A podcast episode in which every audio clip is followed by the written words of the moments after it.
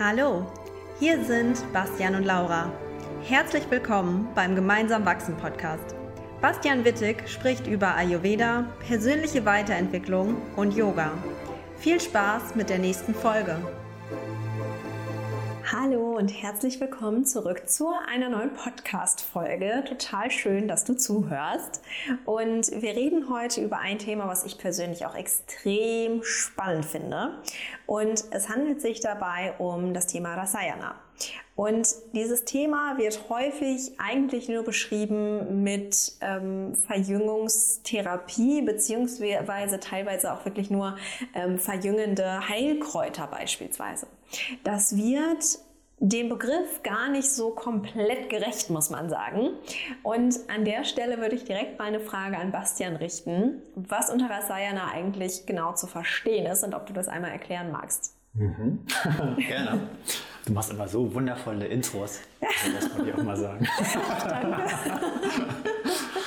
Und äh, Rasayana können wir definieren tatsächlich erstmal anhand schon allein der wörtlichen Übersetzung. Rasayana heißt, da sind zwei Wörter drin, so können wir anfangen. Rasa oder Rasa ist das Nährgewebe, das der ein oder andere ja schon kennt. Wir haben ja insgesamt sieben Gewebeschichten und Rasa ist die erste Gewebeschicht. Das wird auch als Nährgewebe bezeichnet. Das ist jetzt nicht vergleichbar mit einer schulmedizinischen oder modernen wissenschaftlichen Sicht auf Gewebe, aber es ist ayurvedisch auf jeden Fall die Vorstufe jedes anderen, auch physiologisch greifbaren Gewebe. Man kann sich das vorstellen als die Nährstoffe, die wir allerdings schon bioverfügbar gemacht haben. Also das, was verdaut wurde und auch schon zur Leber transportiert wurde und entsprechend dem Körper dann zugeführt wird ins Blutgewebe und dort zirkuliert. Das könnte man als Rasa-Gewebe verstehen. Es sind also zirkulierende Nährstoffe. Und Ayana heißt überall hin. Und somit ist die wörtliche Übersetzung von Rasayana, dass diese Nährstoffe Rasa überall hingeht. Und somit ist die Definition, dass es darum geht, dass jedes Gewebe gestärkt wird. Und wir wissen ja, dass die Krankheitsentstehung im Ayurveda immer mit einem Gewebe oder sogar mehreren Geweben assoziiert ist. Wenn du schon äh, vorherige Podcast-Folgen angeschaut hast oder dieses Webinar Geheimnisse der Ayurveda-Medizin. Was du kostenfrei oder beziehungsweise nur für deine E-Mail-Adresse für 0 Euro ähm, beim Ayurveda Campus auf unserer Website äh, buchen kannst. Ja, ein bisschen Werbung darf auch sein. Da, äh, weißt du, haben wir diese Entstehung, die verschiedenen Stadien der Krankheitsentstehung, wie sich ähm, das gestörte Dosha so schrittweise ins Körpergewebe infiltriert. Und im engeren Sinne tut es das durch die verschiedenen Gewebeschichten. Und so wie ein Dosha, so heißt es, die verschiedenen Gewebeschichten durchläuft, bis es sich eine Schwachstelle sucht in einem spezifischen Gewebe und dort dann die Krankheit sich manifestieren kann, genauso durchlaufen die Nährstoffe, also Rasa, die verschiedenen Gewebeschichten bis hin zum höchsten Gewebe. Das ist das Ziel, dass diese Gewebeevolution und Näherung vollständig verläuft. Und jedes Gewebe hat einen eigenen Stoffwechsel, wandelt die Nährstoffe weiter um zum nächsthöheren Gewebe. Zum Beispiel ähm, das Blutgewebe verarbeitet die Nährstoffe im Blut selbst weiterhin zum Muskelgewebe. Und, und das Muskelgewebe hat wieder einen eigenen Stoffwechsel und so geht eine ganze Kette bis hin zum Fortpflanzungsgewebe. Und diese ganze Kette aufrecht zu erhalten, dass die Nährstoffe komplett ähm, ins, in den Körper kommen, das ist die Wissenschaft von Rasayana. Hm. Total spannend und eine total schöne ähm, Erklärung, auf jeden Fall. äh, Finde ich sehr, sehr schön. Das ähm, bedeutet jetzt aber natürlich nicht, dass quasi ähm, alle Gewebe gestört sind, wenn quasi das Shukra Dhatu, also das letzte Gewebe, gestört ist. Ne? Das, das vielleicht ist an der Stelle nochmal mhm. wichtig zu sagen, sondern dass da eben, ähm, wie du gerade schon gesagt hast, so diese Schwachstelle eben liegt. Ne? Ich glaube, das ist an der okay. Stelle vielleicht noch ähm, ja, absolut. wichtig Richtig. zu erwähnen. Genau, dann lass uns vielleicht mal weitermachen mit was genau versteht man denn dann unter Rasayana? Aber wir haben, du hast jetzt ja, schon erklärt, ne? also mhm. genau, wie, was wie bedeutet das? das? übersetzt, aber wie funktioniert das denn jetzt eigentlich? Mhm. Also was machen wir denn, ja. damit unsere Gewebe alle gestärkt werden? Liegt jetzt eigentlich auf der Hand, weil wenn wir wissen, es geht jetzt darum, dass die Nährstoffe überall hinkommen und dass wir da die Datus haben und immer das Agni quasi dazwischen in den verschiedenen Datus, Gewebeschichten, haben wir klar zwei Ziele, kann man sagen, was Stärkendes reinzubringen und gleichzeitig das Agni aufrechtzuerhalten. Das heißt, Rastayana ist grundsätzlich etwas, wo wir das Agni immer berücksichtigen müssen und gleichzeitig was Nährendes, Aufbauendes reinbringen, sodass, na klar, der Körper genährt wird. Das heißt, Rasayana ist jetzt nicht zu vergleichen oder das gleiche wie eine Entgiftung oder sowas. Es ist eigentlich mehr nicht das Gegenteil, sondern etwas, was mh, hm, nach einer Entgiftung erst die Therapie vollständig macht. So haben wir jetzt einen ganz wichtigen Aspekt zum Beispiel in der Hinsicht benannt, dass wir sagen, Rasayana ist eine Aufbaukur nach einer Panchakarma-Kur. Ähm, diese letzte Phase von Panchakarma, auch sogenanntes Pashta-Karma, also die Nachbehandlung, da gehören dann also Rasayana Methoden mit dazu. Welche Rasayana Methoden es gibt, kommen wir gleich darauf zu sprechen. Aber eben innerhalb der Gesamttherapie Strategie und des Verlaufes ist Rasayana also platziert eher am Ende nach einer Entgiftungskur, weil dann erst die Kanäle, die Srota äh, oder Srotamsi frei sind und ähm, das Agni und die Nährstoffe ihren Weg finden. Also ist eine Reinigung vorher quasi die, die Voraussetzung für eine erfolgreiche Rasayana. Mhm. Cool. Ja, und sozusagen ergibt sich eben dieses ähm, Rasayana als Konzept eher zu verstehen. Ne? Also, dass wir eigentlich wirklich anfangen mit der, mit der Ursachenvermeidung, dass wir mhm. dann weitergehen in gegebenenfalls ähm, ja, ausleitende Maßnahmen, vielleicht auch eine Panchakarma-Kur und dass wir mhm. das so Ganze eben aufbauen und komplettieren mit so einer Rasayana-Therapie ähm, am Ende. Ja. Und äh, genau, also von daher ist es auch wieder hier nicht eben nur ein Kräuterheilmittel, was man einnimmt, sondern es ist eben wirklich ein oh ja. komplett ausgeklügeltes Konzept, was dahinter Absolut. steht. Ne? Absolut richtig. Ja, schön. Du hast es, ja? Ja, und um das Ganze so überzuleiten, wir haben jetzt so das Konzept so ein bisschen erklärt. Mhm. Und dann gibt es natürlich jetzt bestimmte Kräuterchen oder Nahrungsmittel, die wir innerhalb dieses Rasayana-Konzepts verwenden. Mhm. Also Rasayana-Kräuter und Lebensmittel, die Rasayana-Qualität mitbringen und somit Rasayanas sind.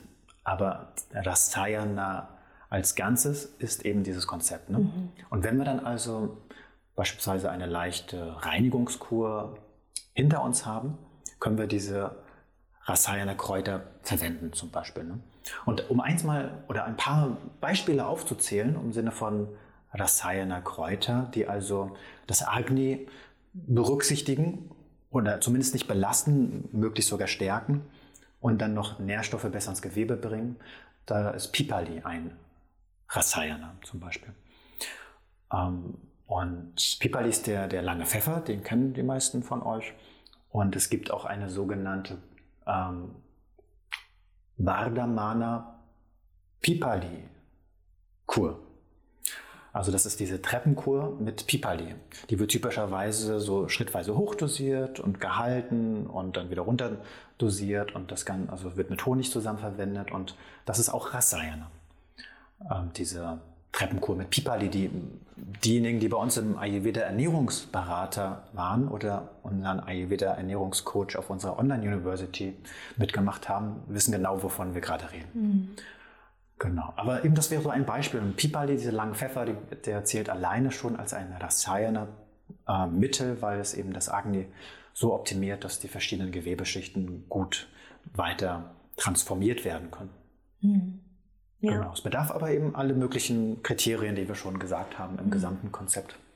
Ja, total spannend. Und vielleicht kommen wir mal auf die Bereiche zu sprechen, bei denen Rasayana eben vor allem angewendet wird. Und ich habe jetzt gerade schon an, äh, weil wir eben auch Shukradatu schon angesprochen haben, ich habe jetzt gerade schon an die Fortpflanzung gedacht und eben vor allem auch den Kinderwunsch. Und das finde ich im Ayurveda so extrem spannend, dass ähm, bei einem Kinderwunsch in der Regel schon circa ein halbes Jahr vorher darauf hingearbeitet wird, ähm, dass dann eben die Empfängnis stattfindet. Ne? Also dass man wirklich anfängt mit einer Reinigung sowohl von Mann als auch von Frau. Also beide spielen hier eine Rolle. Ja, ähm, und dass, dass das eben insgesamt so ein, so ein halbes Jahr auch dauern kann, diese Reinigung, dann wieder diese Ausrichtung und dann eben dieses Rasayana. Von daher wäre ja der Kinderwunsch beispielsweise ein Indikator dafür, dass das Rasayana eben in diesem Gesamtkonzept angewendet werden kann. Aber haben wir da vielleicht noch andere Bereiche, wo wir im Ayurveda sagen, oh, das sind Bereiche, die total sinnvoll sind, ähm, das sind Indikationen für eine Rasayana-Kur? Ja. Mensch sein. Äh, da werde ich gleich noch was zu sagen. Es gibt nämlich auch ähm, in der Charaka Samhita einen ganz schönen Vers, der auch zeigt, dass unser Sein und unsere Lebensweise alleine schon Rasayana ist und möglichst sein sollte, um gesund und glücklich zu sein. Ähm, aber rein praktisch ein Krankheits, ähm, nicht Bild, aber Aspekt, und das ist jede Erkrankung, wo das Immunsystem geschwächt ist. Ob das jetzt ähm, oder viel reguliert ist, ob das jetzt Autoimmunerkrankungen sind oder ähm, ja, eben Infektionsanfälligkeit, ähm, bestehende Erkrankungen, wo wir wissen, das Immunsystem ist einfach geschwächt. Ähm, da ist Rasayana induziert. Mhm. So pauschal gesagt, weil ja. ähm, diese Immunität wird gegeben wiederum nach ayurvedischem Verständnis durch wiederum auch das Fortpflanzungsgewebe. Das hört sich jetzt so ein bisschen weit hergeholt an, an ähm, ist aber irgendwie schon nachvollziehbar, wenn man bedenkt, dass das Fortpflanzungsgewebe ja schon was hochpotenziertes sein muss im Körper, weil da alle Informationen drin sind, äh, die dazu gehören, das Leben zu erhalten, weiterzugeben, was Neues zu kreieren. Und nach ayurvedischem Verständnis ist das das hochpotenzierteste Gewebe in der geringsten Quantität und in der höchsten Qualität. Und von dort aus entspringt wieder neue Lebensenergie, die wiederum im ganzen Körper zirkuliert. Und das ist dann Ojas. Also. Ojas ist das Endprodukt von Rasayana. Ojas ist Nektar für alle Gewebe, für auch den Geist. Ja. Und äh, ja, Du willst auch noch was sagen? Nee, ich hatte gerade nur gedacht, du hast gerade so schön die Charakasamita angesprochen. Und dann dachte ich mir, wir haben doch hier das kleine Büchlein ja. liegen mit dem Zitat. Vielleicht magst du das nochmal vorlesen, wenn wir jetzt gerade, ähm, weil du es gerade schon angesprochen hattest. Ja, sehr gerne. Also es geht hier um einen Bereich von Rasayana, der also ja, die Art und Weise des Lebens betrifft. Da gibt es auch nochmal einen Begriff, der nennt sich Sattvrita, also das ja, authentische sein. So kann man das vielleicht übersetzen. Und da gibt es einen ganz spannenden Vers in der Charaka Samhita, den ich frei übersetzt habe. Mhm. Jener Mensch, der wahrhaftig ist, frei von Ärger, der sich dem Fleisch und Alkohol enthält, nicht gewalttätig ist, entspannt in sich ruhend ist, regelmäßig meditiert und seinen Körper reinhält, in Nächstenliebe, Demut, Achtsamkeit und Respekt lebt, liebevoll und mitfühlend ist, der einen gesunden Schlaf pflegt, seinen Körper mit hochwertigen Ölen nährt, stets das richtige Maß pflegt, offenherzig, kultiviert, bedingungslos und mit seinen Sinnen auf die Seele konzentriert ist, sich in der Gesellschaft weiser Menschen bewegt, positiv und selbstbeherrscht, nach der Essenz des Wissens strebt Jener Mensch genießt die größten Vorzüge von Rasayana. So schön, so schön. Ähm, und ich finde, das zeigt ja auch nochmal diesen, diesen Aspekt, dass Rasayana eben ähm, sehr viel mehr ist, gerade auch was Lebensstil angeht. Ne? Also das kann ja dann auch, Rasayana kann ja auch Lebensstil und Ernährung letztendlich sein. Das ist ja auch eine Aussage, die richtig. dieses Zitat sagt. Absolut. Mhm. Im Prinzip haben wir jetzt schon so verschiedene Inhalte dieses Konzept beschrieben, mhm. dass wir gesagt haben, Agni spielt eine ganz wichtige Rolle und die Ernährung spielt eine Rolle und dann gibt es halt verschiedene Kräuter und Lebensmittel. Ne? Ich habe jetzt nur Pipali aufgezählt, aber es gibt so weitere klassische Rasayanas wie Amalaki, Guduchi und ähm, Granatapfel als Lebensmittel beispielsweise, Ghee zählt als Rasayana, ähm, Mandeln, Honig ähm, und einige weitere auf jeden Fall, die wir gezielt einsetzen, um den Körper also zu nähren innerhalb eines Gesamttherapiekonzepts. Und wir haben gesagt, dass es vor allem zur Immunität ähm, wichtig ist, bei entsprechenden Erkrankungen gezielt darum geht, die Fortpflanzungskraft zu stärken. Genau. Und das ist ähm, rein vom therapeutischen nach einer Reinigungskur am sinnvollsten ist, so eine Rasayana-Kur gezielt durchzuführen. Ja. Und ansonsten können wir eben alltäglich auch Rasayana praktizieren mit, im Leben, in unserem Denken und unserem Handeln. Das war, ich würde sagen, die perfekte Zusammenfassung. Schön. ähm, ich, dem habe ich nichts hinzuzufügen. Ähm, danke Dann, dir, Bastian, danke dass du dir. das so schön erklärt das hast. Freude. Und ähm, ja, wenn euch die Folge gefallen hat, dann hinterlasst uns super gerne 5-Sterne-Bewertungen, schreibt uns gerne bei Instagram, ähm, teilt es mit euren Freunden, teilt es in den sozialen Medien äh, und wir freuen uns immer von euch zu hören. Ansonsten habt auf jeden Fall jetzt noch einen ganz schönen Tag und bis ganz bald. Auf bald.